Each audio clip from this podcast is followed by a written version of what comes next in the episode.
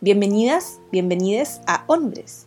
En este podcast busco explorar las diferentes maneras en que los hombres de mi generación, millennial, y quizás de otras, se enfrentan a su masculinidad, al patriarcado y de qué formas el movimiento feminista actual ha influido en sus vidas. En este espacio no busco hacerme cargo de los problemas masculinos, sino que entender desde un área de curiosidad y dudas en qué están los hombres. Hola, queridas, queridos, queridas audio escuchas, audio escuchas de este podcast llamado Hombres, un podcast donde estoy analizando semana a semana o casi dos veces al mes, no, igual he hecho hartos capítulos últimamente, el tema de la masculinidad en el siglo XXI, un tema muy interesante porque, eh, como sabemos, muchas veces hay masculinidades tóxicas, hay distintos tipos de masculinidades y eso es lo que he querido desde la curiosidad entender un poco.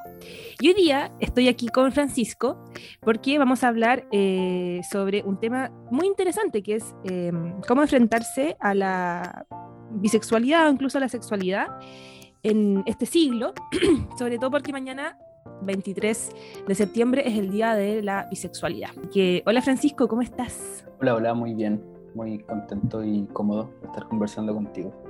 Bacán, sí, esta es una conversación muy tranquila, como dos amigos hablando, amigues.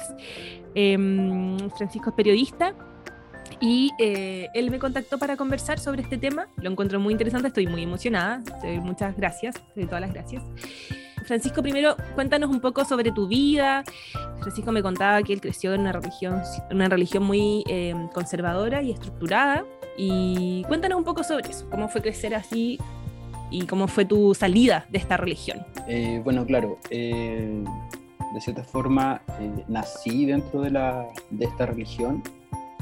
por ende, como cualquier cosa que fui aprendiendo en el camino, la infancia, todo iba relacionado a eso, las reglas. Eh, claro, una religión muy conservadora y estructurada en sus reglas, por ende ya de muy pequeño sabía y entendía como muchas cosas que incluso siento que niños a mi edad no, no debiesen haber entendido, como también cosas relacionadas a la sexualidad, eh, como lo que es pecado y no es pecado. Y bueno, estuve en, en, esa religión mucho tiempo, como que practiqué muchas cosas relacionadas a la religión y tipo 12, 13 años, eh, junté mucho valor y, fuerza porque en verdad mi mamá es como, es parte de la religión, como de siempre. Eh, entonces, como lidiar un poco con esta un poco tradición familiar de aislarme de esto a lo que tú me hiciste participar.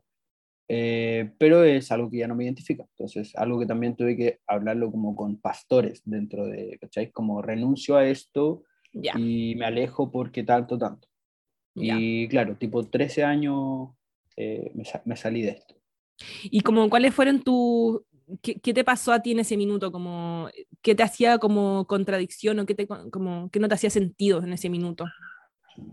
Bueno, lo, lo, lo principal es que, eh, bueno, estaba empezando una relación con una chica que eh, fue mi primera polola y no me, yo obviamente había mucho de esconderse, como de esconder mi religión de este mundo adolescente, mm, claro. Eh, común y corriente, donde todos van a cumpleaños, fiestas, o fuman, o toman, y, y nada, pues yo creo que me enamoré y, y, tuve que elegir y decir como ya, como tengo dos opciones, o, o seguir en esta religión y, y despedirme de todo este mundo normal, normal que tanto anhelo, o, o nada, como tenía que tomar una, una elección. Así que ese fue como el, el, detonante, la motivación para hacerlo.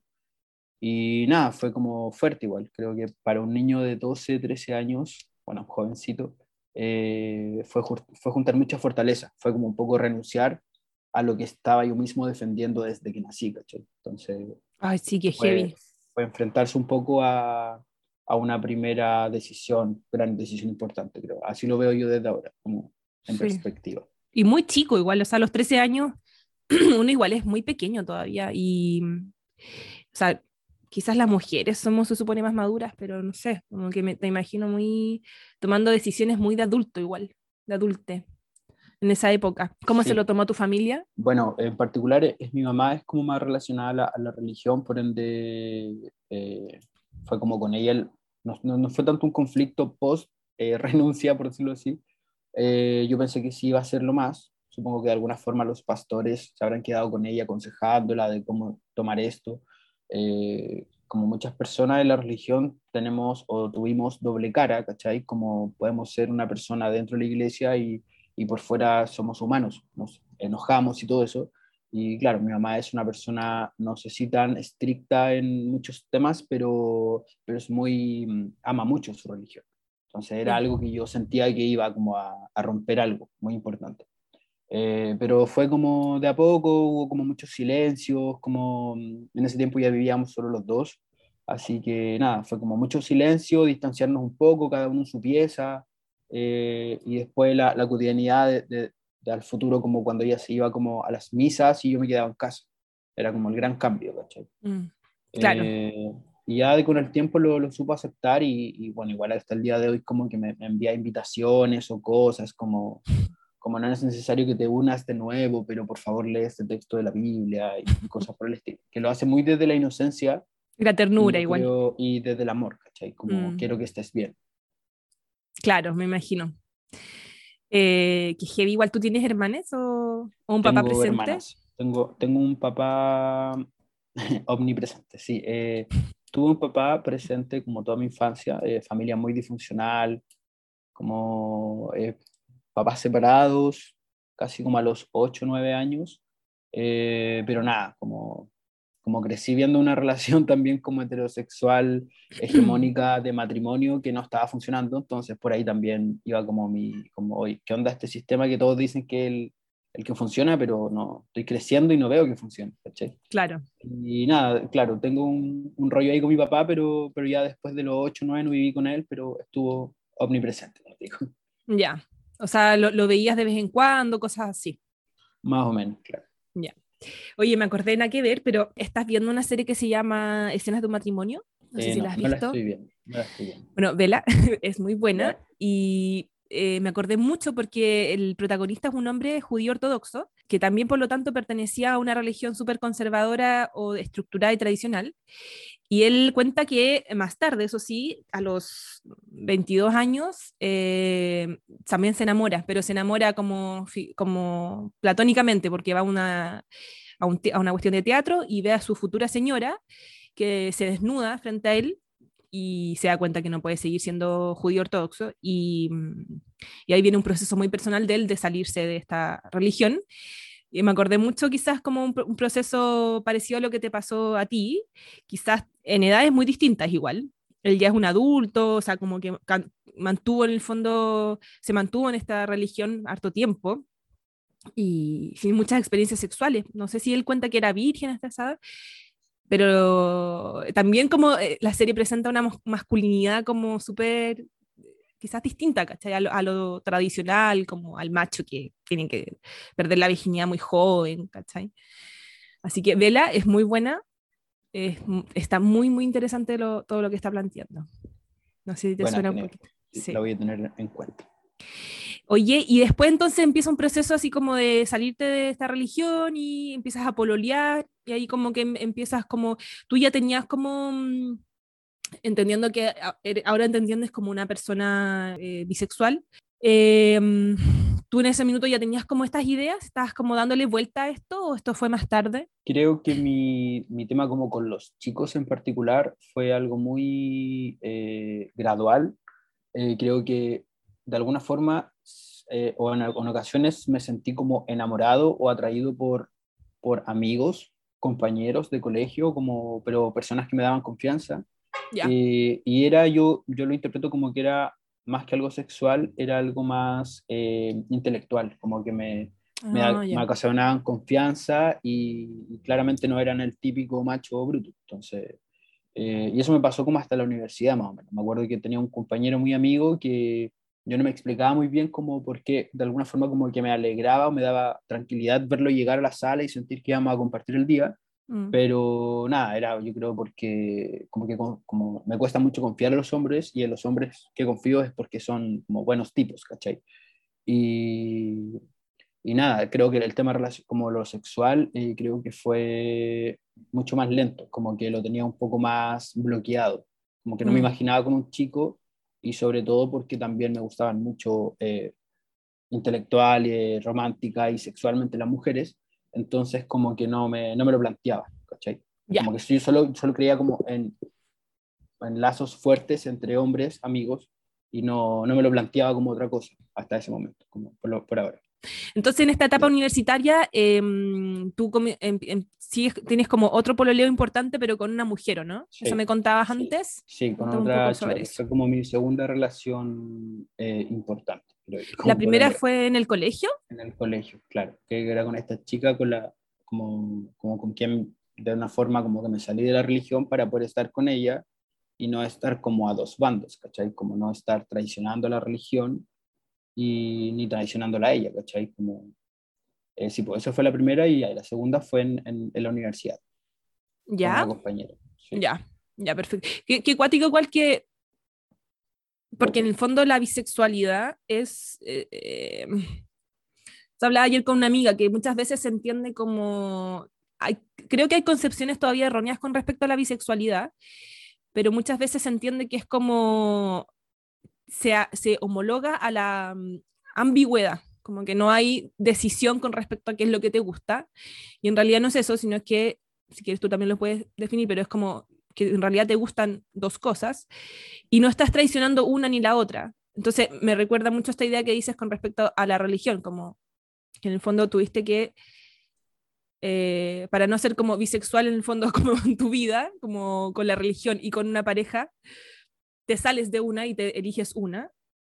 Y después con la, con la sexualidad te pasa algo parecido, quizás, pero esta vez decides como elegir ambos. Como, claro, eh, o algo así. como decisiones, como tener que decidir muchas cosas binarias, por decirlo así, como muchas dos opciones donde no hay.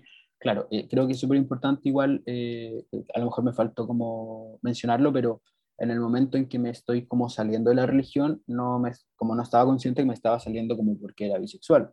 Eh, sino que era porque em, aún así, aunque tú eres joven y hombre y tienes, puedes tener una relación heterosexual, no debieses tener una relación tan chico con una persona que esté fuera de la religión. De hecho, la religión en que yo ah, estaba, recién a los 18, como que daban permiso para cortejarse y tenía que ser alguien de dentro. Claro. Entonces, de alguna forma era como la libertad para romper esa primera regla de tener una relación tan chico. Sí.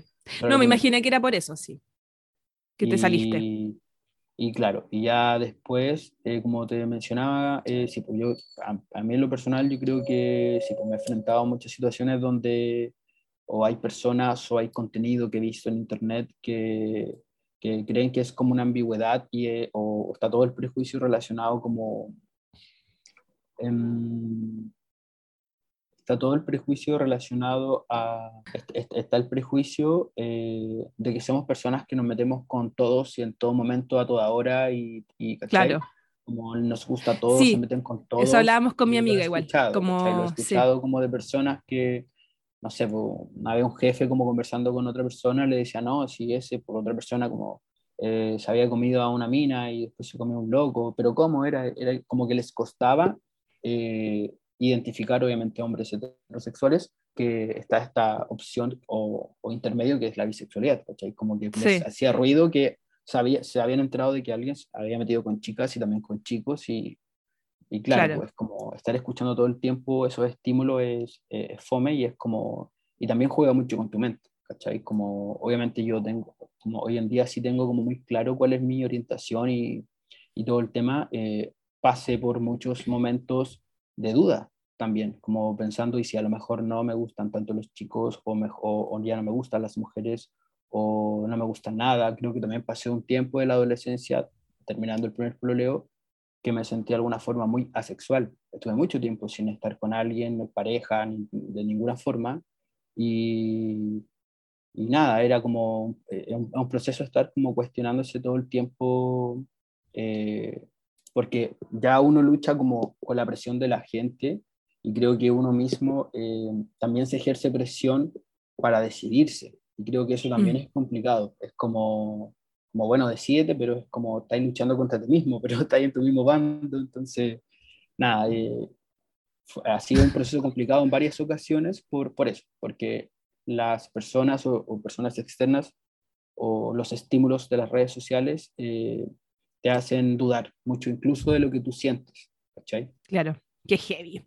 ¿Y tú lo, tú lo concretizas en tu cabeza o ahora que ya estás quizás más claro? ¿Qué edad tienes tú ahora? Tengo 26. Ya. Eh, lo, lo, lo, ves como que en el fondo te gustan como los seres humanos o que te enamoras de alguien y por ahí va el camino, más que como hombre-mujer? Creo que sí, creo que incluso el tema del, del binarismo como relacionado de que eh, eres bisexual, solo te gustan las chicas o los chicos, pero no las personas eh, no binarias, eh, creo que también es un estigma medio raro que hay que romper, porque creo que al menos yo desde mi experiencia me relaciono mucho como con las energías de las personas. Y, y hay, y hay minas que me han gustado como mucho físicamente, pero después de que llevamos hablando 15 minutos, es como que se me baja cualquier tipo de atracción hacia esa persona, ¿cachai? y me ha pasado con chicos y chicas y, y nada, con, con, chicos o chicas o chiques no binarios, no binarias. Eh, no he tenido como ningún acercamiento, pero tampoco me cierro eh, porque físicamente o visualmente, por, por decirlo así, sí me han atraído personas, ¿cachai? Pero no ha pasado nada más allá de eso. Entonces, creo que es súper importante a lo mejor diferenciar que, que a, bueno, lo normal y en todas las orientaciones sexuales que a uno le puede gustar a alguien físicamente, visualmente, pero no es lo mismo, obviamente, que, que después conocer a esa persona y, y Totalmente. quién es, cómo es, cómo actúa, cómo habla, Mm. y, y eso. Yo, yo, yo siento que funciona más con el tema de las energías y de la complicidad y temas en común, no sé, creo que por ahí va lo mío, al menos. Totalmente, sí, totalmente. De hecho, nada que ver, pero ayer estaba hablando con una persona y de repente iba todo bien. Eh, Yo estoy como soltera y como incursionar to- ando harto en las redes, en estas aplicaciones. Y claro, se puso a hablar como de ciertas cosas y, y sí, pues como, incluso ni siquiera como conociéndola físicamente, sino que mm, solo por chatear, como que me empezó así como se me, se me empezó a bajar. como, mm, Claro. es muy heavy esa cuestión, muy, muy heavy. Oye, Sí. En- entonces, como, continuando hablando, está en, es- en esta época uni- universitaria conoces a, a otra mujer y con- me Sí. contabas que con esta persona quizás, em, esta persona como que te ayudó quizás a abrirte como un camino eh, feminista o mm, cómo fue esta experiencia o como a la bisexualidad. Cuéntame un poco esa etapa. Claro, lo, lo principal es que creo que yo siempre, siempre he sido también como un hombre sensible por el tema de la religión, como el tema de cuestionarse todo y, y de, de cómo funciona mi, cómo, cómo recepciono los estímulos. Eh, sí, me, sí me he sentido siempre como, como más sensible que, que otro hombre, por, por decirlo así, o que mis pares. Eh, y cuando conocí a esta chica, eh, fue igual un torbellino de cosas, porque obviamente somos muy diferentes y, y también funciona como, como que somos muy diferentes y creo que nos atraímos como polos opuestos, algo por el estilo. Ya, cuéntame Y- cómo era ella. Y a- bueno, Yo soy muy bueno, copuchenta. muy energética, por decirlo así, energética, muy Ya. alegre, apasionada. Eh, Ah. Creo que de alguna forma admiraba mucho su libertad y creo que de a poquito como que me fui como enamorando de eso y de, y de todo lo que significaba ella como persona. Y, nada, fuimos como entablando relación y confianza y conversaciones íntimas, hablando de nuestras familias, nuestros problemas familiares. Y, nada, como te decía, el tema de cuestionarse todo desde chico también, bueno, tengo dos hermanas más cercanas, tengo más hermanos, pero tengo dos hermanas cercanas, donde mayores, donde crecí igual un poco escuchándolas, estas frases como por qué una mujer cuando se come a muchos locos eh, es mal vista y cuando es al revés, ¿cachai? Cuando un chico Claro. es el campeón, entonces como que ese tipo de cositas como creo que siempre me quedaron, entonces no, como que de alguna forma tenía cierta conciencia de, del, de temas de género y de, y de igualdad, pero claro, conociéndola a ella y todo un poco más, no es que nos leímos libros juntos, pero, pero hablábamos harto de experiencias y, y creo que también fue mucha confianza para mí como estar con una chica como que aceptara mi sensibilidad, porque Mm. es muy típico que es la, de muchas mujeres, creo yo, que buscan al tipo rudo, Mm. ¿cachai? Como de que las proteja y todo, y creo que con ella eh, se daba un muy buen espacio para poder yo también llorar, para también expresar mis sentimientos, lo que me molestaba, lo que no, eh, mis problemas familiares. Entonces creo que eso de a poquito abrió un poco eh, la confianza entre ambos y creo que eso también hizo como que funcionara la, la relación. De que ella no estaba buscando a un, a un macho, a un tipo como eh, excesivamente rudo, que sin problemas y sin emociones. Como que creo que por ahí conectamos y fue súper bonito. Eh, fue un aprendizaje como mutuo, creo yo. Qué bacán. Tú eres más joven que yo, como que en el fondo me imagino que mm, cuando entraste a la universidad o, o donde estudiaste, eh, ya estaban produciéndose los procesos del movimiento feminista, Sí. porque cuando yo estudié, yo estudié desde el 2007 al 2011, era como los procesos eran, tenían que ver con la educación gratuita, el no al lucro, no a las leyes como dictatoriales que habían quedado. Esos eran los procesos que se están produciendo y, mm, y el movimiento feminista como que cae después, en el fondo. Claro. Eh, Tú cuando estudiaste ya estaban los, eh, eh, esta tercera ola del movimiento fe- feminista, Sí, estaba, estaba muy fuerte y creo que también eso ayudó mucho a, a entender en paralelo y a no cagarlas en esta relación, ¿cachai? Como Mm, no te- tener comentarios desubicados o, mm, o el tema relacionado a creerle o no creerle a las víctimas, como que claro, creo que el boom de las redes sociales referente a eso me ayuda un poco como a reaccionar y como te digo, como no cagarlas en una relación donde obviamente ella es muy feminista, entonces, eh, ¿cachai? Como creo que todo era muy respetuoso y creo que también funcionó un poco la relación porque, porque yo no estaba buscando cagarlas, ¿cachai? Como- estaba Claro. como alerta, como con ese miedo de, de no cagarlas. Y creo que nos pasa a muchos hombres, ¿cachai? Tanto de toda orientación sexual. Oh, eso es muy interesante. Cuéntame un poco sobre eso, como lo he intentado hablar con otros entrevistados, como cómo han manejado ese miedo como generacionalmente. Quizás yéndonos un poco el tema, pero cuéntame un poquito, como eh, yo me imagino que hay un miedo con respecto a las funas eh, y lo- mi temor es que el miedo sea más a las funas que a herir emocionalmente a la otra persona o físicamente. también. Claro, claro. Eventualmente, como te comentaba, también obviamente he tenido relaciones tóxicas y eh, había un montón de aprendizaje sobre eso y creo que mis pares, hombres, también están en general mucho más preocupados de esa exposición, de que no te funen, de que no te... eh, nos pasa incluso como con un grupo de, solo de gru- grupos amigos donde hay como gay, heterosexuales, etcétera, eh, donde el heterosexual como que siempre tira tallas eh, que nos dan como a, a deducir que está mucho como con ese miedo de que te funen, ¿cachai? Como, como también está esta talla básica entre amigos de, oh, dijiste esto, te voy a funar, ¿cachai? Como, como cuando decís cosas chicas. Sí. Entonces sí, yo creo que está muy en el inconsciente y el tema de relacionarse también con, con chicas, eh, a mí yo como una persona bisexual, eh, creo que funciono mucho más lento con las chicas, ¿cachai? Como me cuesta mucho más eh, como ser coqueto o como, no sé, como intentar decirle, oye, me gustas, ¿cachai? Como que trato de ser muy cuidadoso también porque he tenido muchas amigas mujeres, creo que siempre me junté con muchas eh, mujeres en el colegio en general también. Entonces, como que creo que entiendo también ese mundo donde muchas me dijeron, amigas me decían como, oye, este tipo me sigue hablando y como que no se da cuenta que yo no lo Mm. pesco.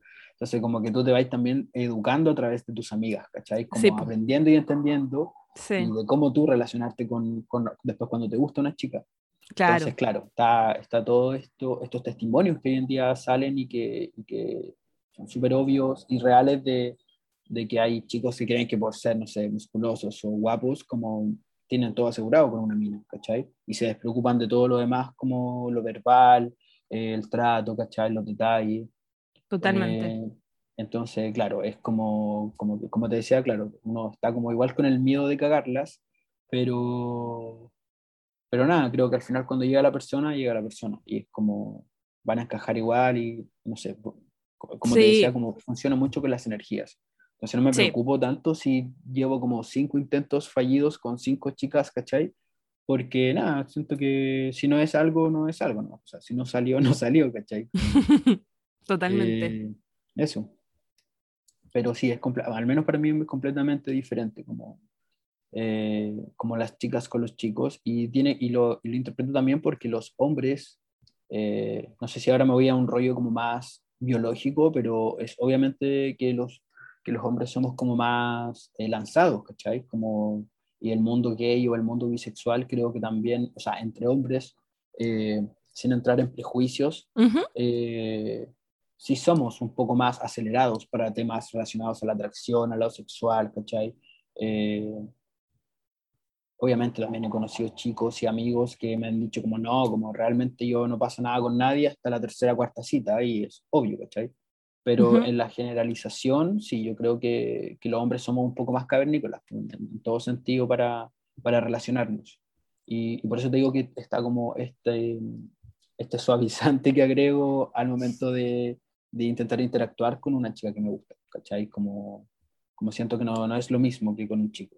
Pero como te decía, también va la energía. Entonces, para no generalizar, como a veces también me he encontrado con chicas que es todo, entre comillas, más rápido, tanto conocerse, y hay chicos con los que realmente no, después de una quinta cita es como no, no pasa nada, ¿cachai?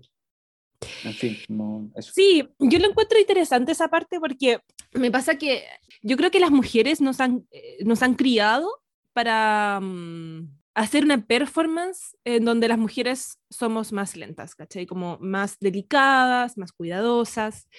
Está este juego también como de negarse un poco para atraerlo también. Hay como, hay una, como, hay como un libro que no existe claro. de reglas que las mujeres tienen que hacer para gustarle a un hombre y sobre todo como agarrarlo y que, también como que siento que los hombres están muy conscientes de ese libro, como que, y como que no quieren también, hay un juego muy absurdo que es como que no quieren que nadie los agarre, pero al mismo tiempo igual quieren conquistar a esta persona, etc. Em, y yo como mujer heterosexual, que he tenido varias relaciones con hombres, em, yo creo que me construí en una, como en una educación súper poco tradicional. Yo fui a un colegio Waldorf hasta los 12 años, y mm, que, es que, es una pedagogía súper como alternativa, y me pasa que, que creo que, mm, bueno, y, yo soy una persona eh, que no creo que soy muy tradicional para mis vínculos en, ese, en muchos sentidos, sí, o sea, soy heterosexual, he tenido pololeos largos, que sí, pero al, al, momento de vincularnos, como que yo siempre he sido casi la primera que da el beso, como la más lanzada, más impulsiva también. Eh, soy muy ansiosa, entonces soy más rápida. Y, y, en ese proceso también he conocido muchos hombres que son muy lentos también. Y de repente yo estoy así como, uy, ¿qué, qué? como, ¿qué pasa? ¿Por qué está lento? ¿Cachai? O he tenido relaciones en donde los hombres, em, su sexualidad, su líbido no es tan fuerte también, otros donde sí, como que he conocido muchos tipos de variantes. Entonces, es súper interesante este tema porque en el fondo creo que son construcciones como culturales con respecto a, a lo que mm, se entiende por masculino o femenino, ¿cachai? Como, como no, no, sé si mis amigas, por ejemplo, puede ser que algunas son más lentas, pero también muchas porque se les, nos, nos, educaron así, nos educaron para que fuéramos así, ¿cachai? La, la familia, el colegio, eh, la sociedad, etcétera, la televisión, las películas, sobre todo las series, nos estuvieron, nos han educado por mucho tiempo como para ir hacia allá. Y, y, lo encuentro muy interesante porque en el fondo mi experiencia es súper distinta. Y yo creo que la experiencia finalmente de las personas en concreto es súper particular, ¿cachai? Como que cada persona tiene una experiencia distinta y, y eso igual es, es interesante como de, mm, no sé, como de reconocer o de, o de, ir abordando y entender que, claro, como lo que tú decís, como también son las energías, cada persona como eh, interactúa distinto con la otra. También pasa que cada, que uno igual no cambia, pero igual uno cambia un poco cuando se enfrenta a una persona distinta, ¿cachai? Uno no es igual con todos, ¿cachai? O con todos. Eh, sí, a mí me hacía mucho sentido lo que, me, lo que estabas diciendo sobre ese libro que no existe, que en el fondo son como las reglas sociales de cómo tiene que ser un chico y cómo tiene que ser una chica. Mm. Y, y, esto, por ejemplo, de, de, bueno, en relaciones de, digamos, relaciones entre chicos y chicas, entre un chico y una chica, perdón, em, está esto como que decías tú, que, que hay algunas chicas que, que, intentan como decir que no para, para un poco como hacerse de rogar, que entre comillas, sí, y, y, esa cultura creo que eh, también dio paso mucho a, a, también a estos diálogos entre hombres, sobre todo zorrones o más, que es como, no, perro, si te dice que, que no, también, es no sé, ¿cachai? Como sí. podéis seguir intentándolo. Entonces, Horrible. Creo que ese, esa, esa, ese factor cultural igual ha influenciado mucho en, en, que muchos hombres no entiendan cuando el no es no. Sí, pues absolutamente. Y, y, creo que es súper eh, sin quitarle mérito, o sea, como el peso a, la, a las acciones de violación y cosas así. Pues. Pero eso, Creo que cuando, al menos en temas de coquetear o en una fiesta, como Sí, está eso, está esa agua cultural de que si te dicen que no, puede ser que sí, ¿cachai? Sí. Como- sí. y eso es lo que creo que ambos géneros hemos ido como perpetuando y de a poco obviamente lo vamos deconstruyendo y todo, pero, pero Sí. ha sido difícil. Y que llega a ser peligroso, que es lo que tú dices, porque en el fondo, ahora, ahora lo estamos hablando casualmente, pero cuando en un minuto, cuando claro, hay un abuso, eh, llega a ser, es peligroso, po. llega, eh, llega a puntos de delitos, delitos sexuales, entonces sí, es muy Claro. heavy. Claro. Bueno, sigamos hablando entonces de tu vida, como eh, en esta etapa universitaria lo encuentro súper interesante porque es lo que he querido hablar con otras personas, pero creo que han sido como generaciones un poco más viejas, y lo que encuentro interesante es que tú como eres más joven y viviste quizás el proceso de eh, movimiento feminista, eh, en concreto como que el movimiento feminista igual te ayudó quizás, ¿tú sientes que te ayudó como a entender tu sexualidad también? Eh, sí, sí, totalmente, como tanto viendo series que hoy en día hablan sobre eso, ¿cachai? Eh, siento que también las personas cambiamos mucho al entrar a la universidad, porque nos Mm. enfrentamos a, muchas, a muchos pares que son diversos. Total. Entonces, es muy diferente, por ejemplo, yo a veces cuestiono mucho a familiares que tienen comentarios súper como machistas o súper como erróneos, pero son personas pasados los 40, y yo pienso como, vaya, no, si se hubiesen enfrentado no a una universidad, a una revolución feminista, a Claro. algo como de acontecimiento que realmente los hubiese educado indirectamente, creo que las cosas también serían distintas, y por ahí sano un poco y digo, ok, no me voy a enojar tanto con estas personas, claro. pero, pero súper difícil y sí, pues totalmente, como eh, el tema de las tomas, el tema de los testimonios, la funa, obviamente fue, yo creo que son cosas que también ¿no? a los hombres, a los hombres nos ayudan a, a educarnos, pero es difícil, porque no es como un profesor dándote la clase, ¿cachai? Es como que tú tienes que hacer la reflexión por ti mismo y, y entenderlo y, y, por último reescuchar, releer, ¿cachai? Y cuestionarte. Pero no todos los hombres obviamente están como en esa posición, pues, ¿cachai? Eh, sobre todo pensando en el tema del ego. El ego en la masculinidad creo que es súper eh, eh, brígido, entonces eh, creo que es súper difícil, a pesar de todo lo que va pasando y todo, aún hay muchos hombres que siguen como cometiendo comentar comentarios torpes Mm. y, y nada, y claro, y el, y, y el haber como vivido este paralelo y haber reconocido las diversidades en un mundo universitario, Mm. eh, también, claro, de todas formas me hizo como comprender un poco mi, mi, sex, mi sexualidad, eh, porque sentí que estaba en un lugar seguro también, ¿cachai? Como Ah, bacán, Acá todos claro. nos respetamos entre todos, Mm. incluso como los chicos heterosexuales, como en ambientes humanistas o artísticos, también un poquito hay como estos jóvenes más hippies, ¿cachai? Sí. Que son más calmados, ¿cachai? Que no andan Mm. con la pelotita, no andan como pegándose entre sí, ¿cachai? Entonces igual es un ambiente un poco más seguro. Sí. Y, y claro, eso y adicional después conocí al que hoy en día es mi mejor amigo, eh, que es un chico gay, eh, también me ayudó mucho como a, a cuestionarme y a en conversaciones y, y como no, a no tenerle miedo, como que de alguna forma, o sea, no tenerle miedo como a, a descubrir o a identificarme con algo que no es la heterosexualidad o, la, o lo hegemónico.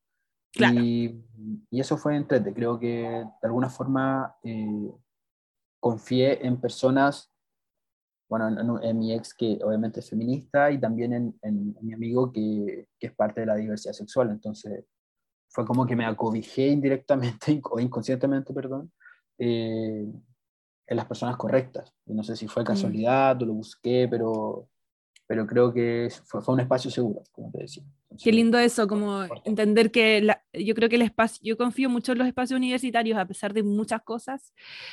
Eh, qué bacán eso, como que la universidad haya sido un espacio seguro para poder como, en el fondo, creo que la amistad también es un espacio seguro donde uno puede como eh, abordar temas personales. Y, Exacto. Sí.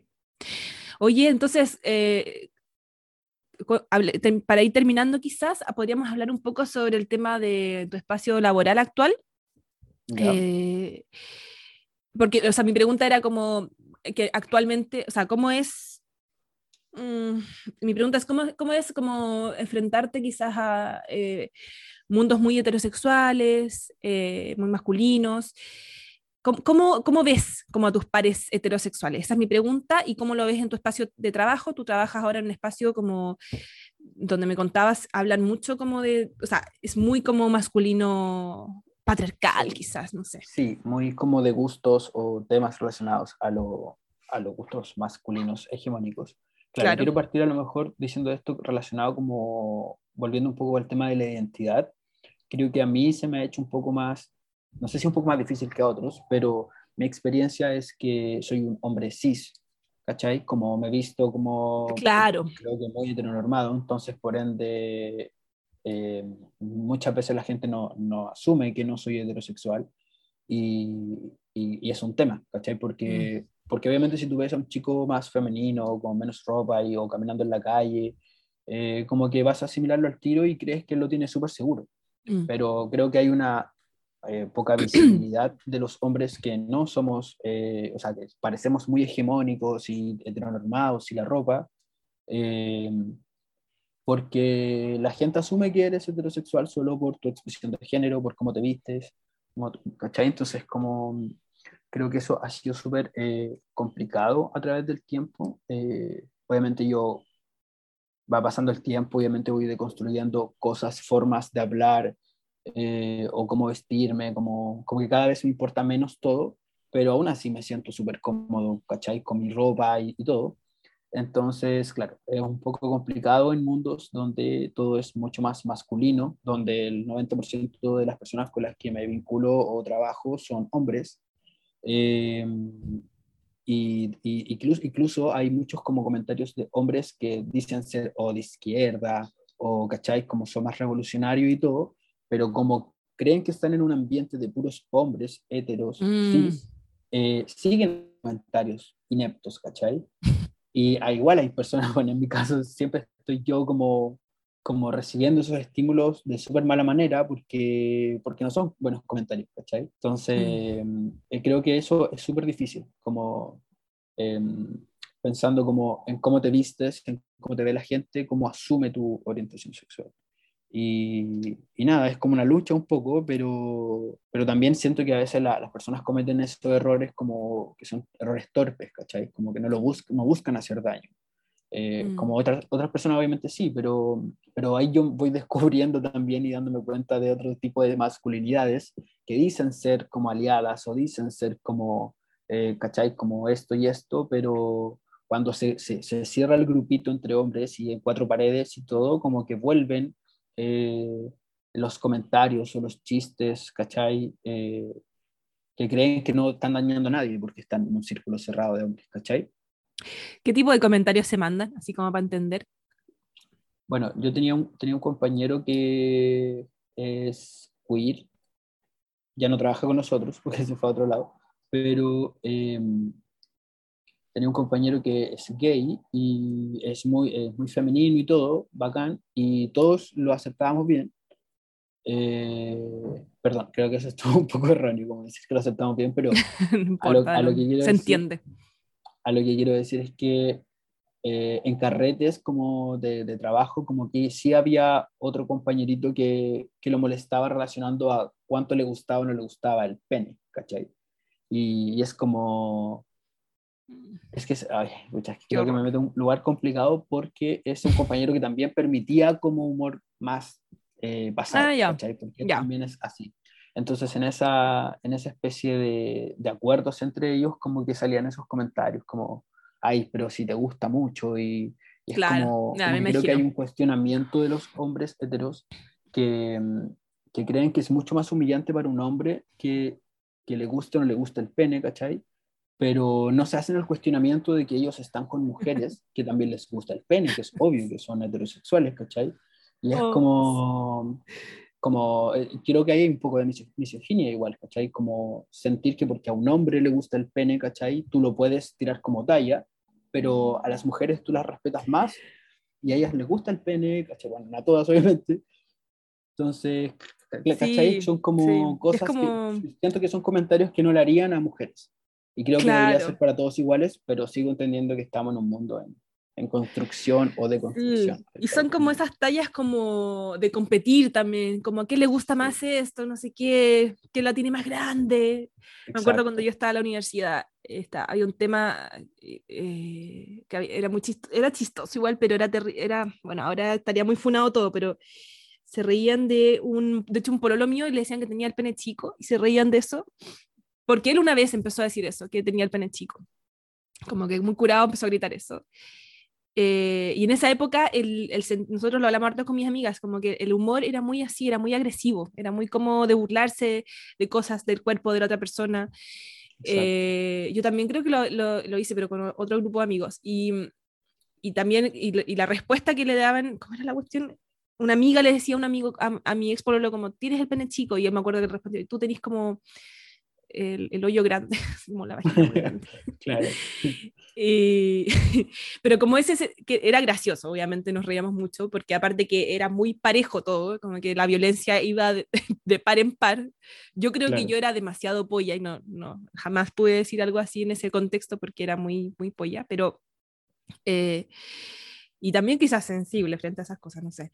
Eh, pero sí, pues esa, esa, ese humor como muy como competitivo, quizás, como de quién tiene la cosa más grande o más tica y como eh, y, cagarse cagarse físicamente al resto, como frente al, al, público, que es muy cuático. Sí, sí, respecto a eso me da, me da, mucha risa porque creo que yo, bueno, yo creo que tengo mucho humor, pero soy una persona muy bajo perfil, entonces a la vez siempre como que me he querido de alguna forma algún día hacer como stand-up, stand-up comedy y, y temas relacionados al hombre. Creo que partiría hablando como de un chiste donde los hombres como, no sé, por la cancha o entre ellos diciéndose como, ah, yo la tengo más grande y todo el tema. Mm. Pero lo que pasa en los baños de hombres, en los urinarios, es que los hombres se ocultan, pero demasiado, su pene, porque tienen miedo de que el de al lado lo vea.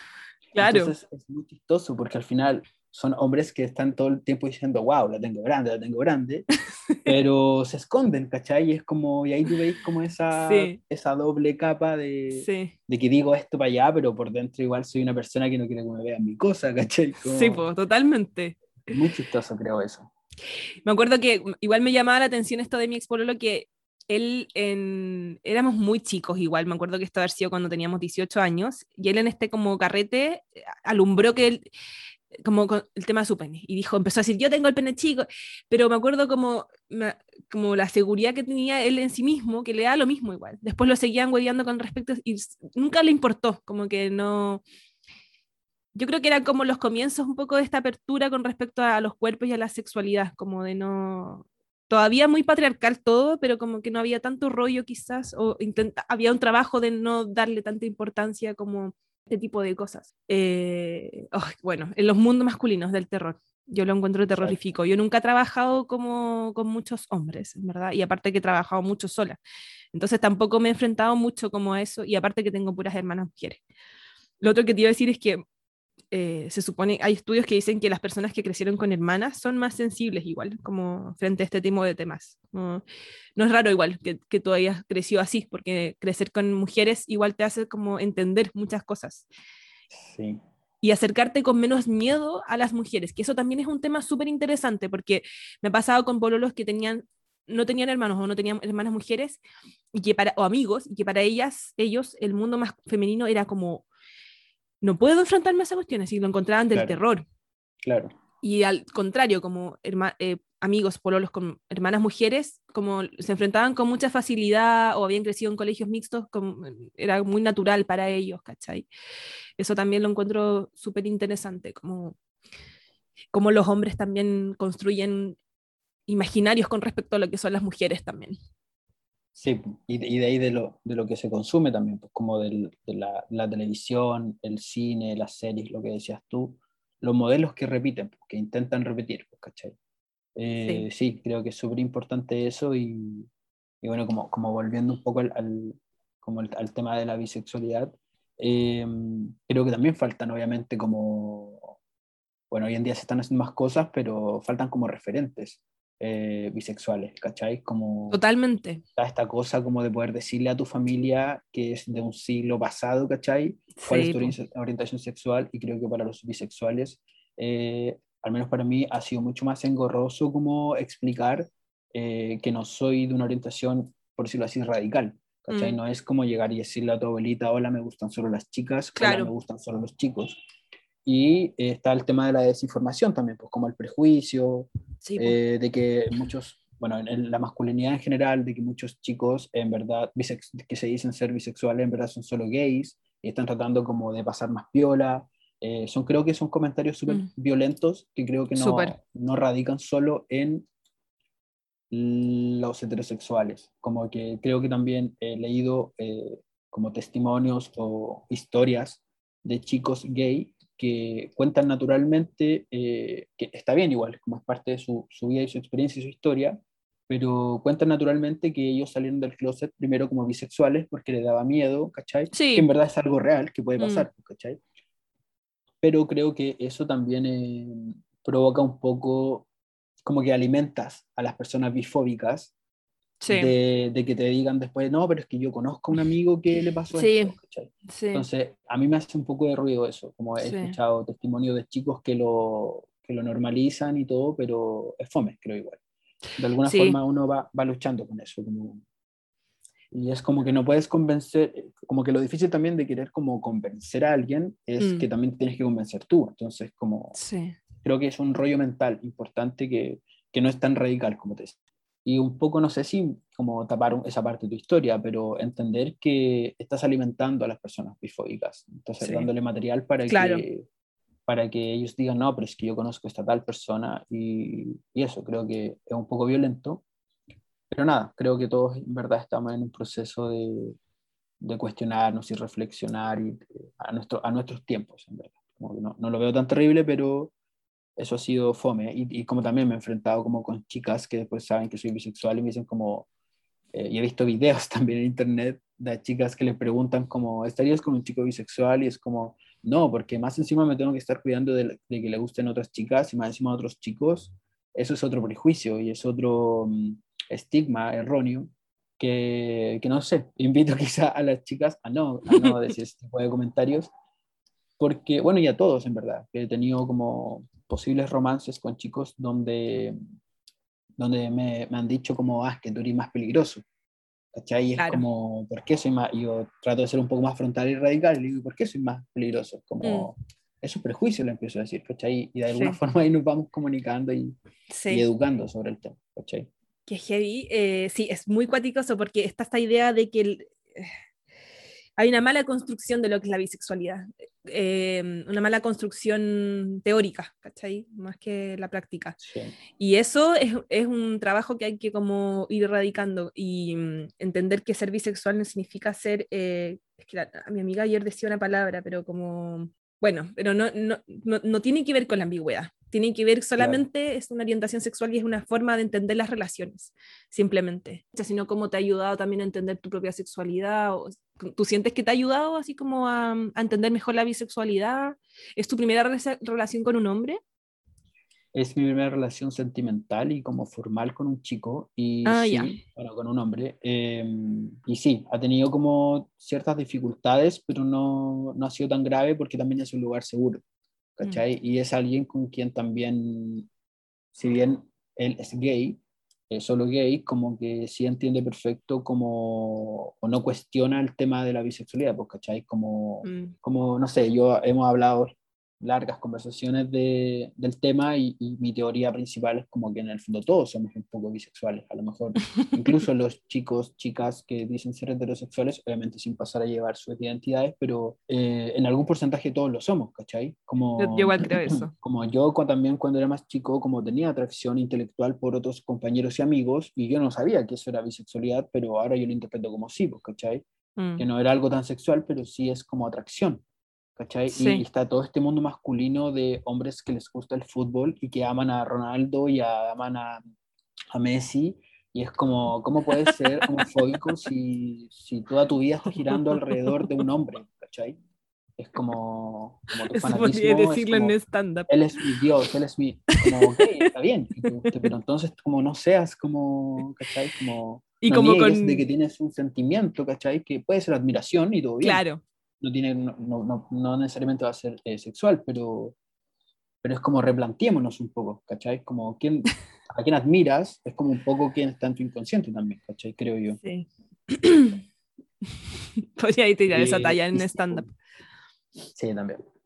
Y nada, pues como mi relación actual es, es, eso un poco, como creo que me siento en un lugar seguro también, porque también es una persona que eh, viene de una familia religiosa, pero más bien católica. Digamos que los católicos tienen como, entre comillas, más libertades, pero mm. aún así es muy mal vista la homosexualidad y fue un proceso complicado. Obviamente él ya salió del closet como, como con su familia completa como hace mucho más tiempo y lo tiene un poco más solucionado y todo el tema pero eso, creo que hay un lugar, un espacio seguro, y no es un espacio seguro que se encuentra en cualquier persona de la diversidad sexual, ¿cachai? Como no es como, ah, conocí a otro chico gay o otro chico bi, ya estoy seguro. Creo que, como te decía, uno funciona con las energías, al menos yo, y, esa confianza que, que, me da él es lo que también ha, generado que podamos entablar una relación con el tiempo, em, sin el miedo a de que yo me vaya a ir con una chica, ¿cachai? O, o que yo le diga un día, sabes que no, en verdad no me gustaban los chicos, Como, como creo que también es, es, un miedo muy importante, creo yo, en la comunidad gay, de estar con un chico bisexual, de también creer que te puede cagar con una chica y tuve un romance una vez con un chico que también me decía como, como que me pidió que lo que nunca le hiciera a otro chico gay era como que después de estar con él estuviera al tiro con una chica. Y es como alto en bifobia, pero, pero nada, mm. nunca, nunca lo hizo como con, mala intención, pero está eso, esa mentalidad de que, mm. de que si te cambian por el otro género es terrible. Y como le pasa también a muchas mujeres, como, ay, mi pololo le dio un beso a un chico, ah, no sé. Ay, qué heavy este, ese tema. Ay, se me cayó la cosa. Es como, es como un temor, como que el temor ahí está, también está, tiene que ver más como con la monogamia y con, como con no, entender que las relaciones Ay, sí, sí. Ahora, yo no soy una persona así absolutamente deconstruida, nunca he tenido una relación abierta ni nada, pero, pero en el fondo es ese temor, como, como con la traición, eh, con el deseo también, como el deseo es tan importante en las relaciones y como... Igual hay una parte de mí que lo entiende, como cuando alguien no te desea, es, es como casi que no te ame también, ¿cachai? Como que cuesta, cuesta, como entender que quizás las cosas no van siempre de la mano. Sí, es, qué, doloroso el tema igual. Sí, yo creo que ahí volvemos al librito, al librito que no existe, mm, que, tiene que ver con lo social y de que y de que si estás con alguien te tiene que querer todo el tiempo. Creo que eso también fue un aprendizaje grande con mi ex, que eh, Polola, eh, que yo, un chico más sensible, a lo mejor no entendía cuando a lo mejor ella no quería estar conmigo y eso no significaba necesariamente que no me quería. Claro.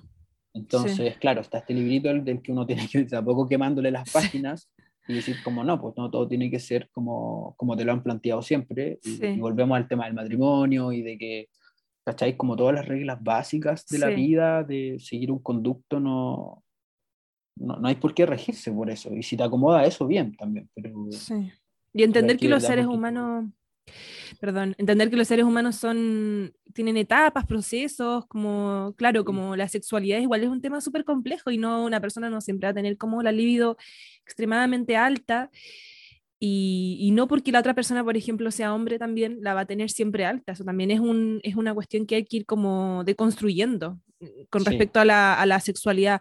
No sé cómo será en el mundo... Eh, gay o bisexual. Me imagino que también está esa idea de como que el hombre siempre tiene que tener como el pene parado, básicamente. Super, sí, creo que es súper... Eh, sí, es lo que te decía yo. Como yo, como pseudo romances o romancillos con chicos, eh, sí he sentido que a veces es como que creen que uno entra a la casa y vamos a eso, ¿cachai? Mm. Y yo como persona sensible con un montón de problemas, a lo mejor personales, familiares, etcétera, no siempre estoy con la mente en eso y, a veces sí, no sé, pero, pero sí, creo que es difícil como esa, ese relacionarse, porque al final es como un poco más radical y como te decía yo, un poco más como cavernícola, como más instinto animal el, cuando nos relacionamos entre hombres.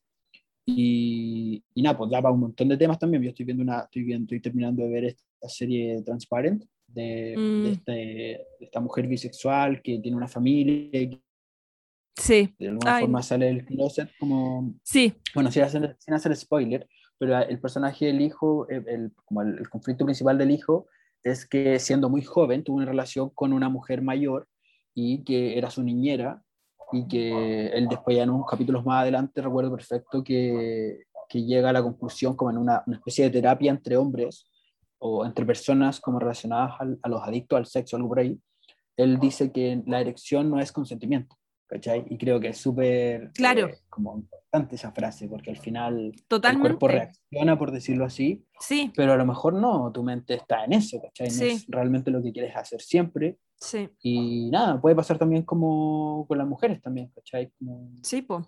no porque, Claro, sie- no porque se cuerpo una sienta, persona. claro. Sí. Totalmente, y eso lo vi en, un, en La Ley y el Orden, que es una serie súper como tradicional, habla también de eso, y como que también me hizo mucho sentido, y lo encontré bacán que lo hablara en una serie tan tradicional, como a un hombre lo violan y se le tiene una erección, y lo, lo viola un, un grupo de hombres, y él tiene una erección. Entonces, obviamente está conflictuadísimo, y, y ahí le dicen como, eh, la, la- la policía le dice como, "N- eso no significa que seas, bueno, homosexual y tampoco significa que hubo consentimiento, ¿cachai? Como, porque Exacto. eres una persona como, este personaje es como muy tradicional, conservador y como un, un hombre de familia, ponte tú, y que tiene una erección. Sí, po, Em, es brígido, sí. como- También entender eso, eso que dijiste, como el, eh, cuando un hombre no siempre tiene la cabeza como en el pene, ¿cachai? Como que no, es- no siempre está así, también no, no, no es eso, eso hay que entenderlo, como que los hombres no siempre, em, muchas veces, está, igual que las mujeres estamos, están distraídos, este, tienen la cabeza en otro lado, muchas veces se estresan y por ese estrés no, no tienen eh, la libido alta, ¿cachai? O el cansancio, como que todos esos elementos hay que, hay que como entenderlos y deconstruirlos, son súper importantes. Sí. Sí, pues volvemos al tema del librito. Creo que las reglas para Sí. los hombres es ser, esta weá como, bueno, a lo mejor generaciones más anteriores, pero como ser rudo y que no manifestar tus sentimientos o no Mm. explicar cuando te sientes triste. A mí de casualidad como creo que me atraen mucho los personajes en ficción, en series y en, en- en películas que, que me atraen, o sea, no sexualmente, me atraen mucho intelectualmente los personajes masculinos eh, que son introvertidos, que tienen un mundo interior que no muestran, Mm. ¿cachai? Como tan, tan así, y cómo se relacionan a partir de eso. Hay una Mm. serie muy buena que, que, que vengo, o sea, estuve viendo hace muchos años que se llama Ray Donovan, y es sobre un loco como de Hollywood que arregla los problemas de estrellas de Hollywood, pero es un tipo con un pasado súper sensible, relacionado a un abuso, y su Mm. manera de relacionarse después con las mujeres es eh, como, como un sexo mucho más eh, desenfrenado y más violento, y, y no habla de sus sentimientos y nada, creo que esos mundos Mm. creo que son súper importantes, no sé si como invadirlos, pero sí empezar a visibilizarlos o, o entender, pues está esta weá de que todos, mi- todos mis amigos son mis amigas, ayer conversaba con una compañera de trabajo que su papá era como muy simio y a veces tomaba y decía comentarios desubicados. Y es precisamente porque los hombres estamos como muy acostumbrados a ese librito que nos dice como Mm. tenemos que demostrar nuestras cosas o escapar de, de nuestros problemas a través Claro. del alcohol, de la violencia, Del de- deporte. del deporte, ¿cachai? Pero no hablarlos, jamás hablarlos. Sí. Como casi No, jamás. Sí. Y sí, pues, y, y en el fondo hablar al final te soluciona mucho. Yo antes era de las personas que no creía tanto en eso, pero después de muchas como encontré una psicóloga muy buena, como también donde me sentí en un espacio muy seguro. Bacán. Y, y nada, pues es bacán. Creo que al menos si este, este podcast lo escucha algún hombre que está conflictuado, a veces mucho más que abrir tu intimidad. Es como escucharte a ti mismo hablar. Porque a mí me pasa eso. Yo cuando hablo con mi psicóloga y cosas como eh, más que ella ayudarme, me ayuda a mí mismo a, a escucharme, ¿cachai? Como, y darme cuenta de cosas que no me estaba dando cuenta. Es como, creo que es súper Totalmente. heavy. Sí. Y, y eso, pues creo que hace bien hablar, sobre todo hoy en día para, para los hombres con N. Oye, con esas hermosas palabras, un hermoso mensaje, podríamos ir cerrando este capítulo. Francisco, muchas gracias por acompañarnos hoy día, por abrir tu corazón. Y ojalá que estos temas se, sigan deconstruyendo. Encuentro que es súper necesario, extremadamente necesario, y entender que el mundo no es binario y, que, no, que estas reglas tan estructuradas con las que hemos crecido no son, no, no son sanas, no son sanadoras, no son buenas, no son buenas para nuestra alma. Y eso, eso creo. ¿Tú quieres decir algo al final? Eh, sí, no, creo que, bueno, lo mismo que dije en verdad, eh, que creo que hay un mundo por descubrir, sobre todo de los, bueno, este podcast es relacionado a la masculinidad. Y nada, decir que creo que hay un mundo por descubrir de los hombres que no hablan tanto, ¿cachai? Como, o de los hombres que tú aparentemente crees que son heterosexuales, ¿cachai? Como Mm. eh, no sabes el mundo que hay a lo mejor detrás de esta persona y, y creo que es bonito un poco, no sé, a lo mejor replantearse si está iniciando en un trabajo nuevo, eh, preguntar si todos lo son, ¿cachai? Son todos heterosexuales, hay alguien, es como cuando te preguntan en un restaurante, oye, todos comen carne, creo que hay que empezar un poco a también a tener esa regla de, de a identificarnos. ¿Cómo O no asumir, no asumir que todos son heterosexuales. O hablar con un lenguaje inclusivo que también ayuda a entender que no son todos binarios, como no son todos Exacto. cis heterosexuales. eso. Sí, Sí, toda la razón. eso, Bueno. Muchas gracias y muy, estoy muy agradecido de todo. Como Yo igual. Muy en confianza y todo, así que espero también haber ayudado y ojalá que mis palabras, aunque hayan sido a lo mejor un poco torpes, no sé, eh, no sé, como ayudar un poco a visibilizar y a entender que, que hay muchos mundos por descubrir y que no todo es tan radical, ni, ni todo es blanco y negro, ni todo es, no sé. Muchas Bacán. gracias. Muy agraciada también por estar aquí contigo. Bueno, nos vemos en un próximo capítulo. Muchas gracias a todos por estar aquí.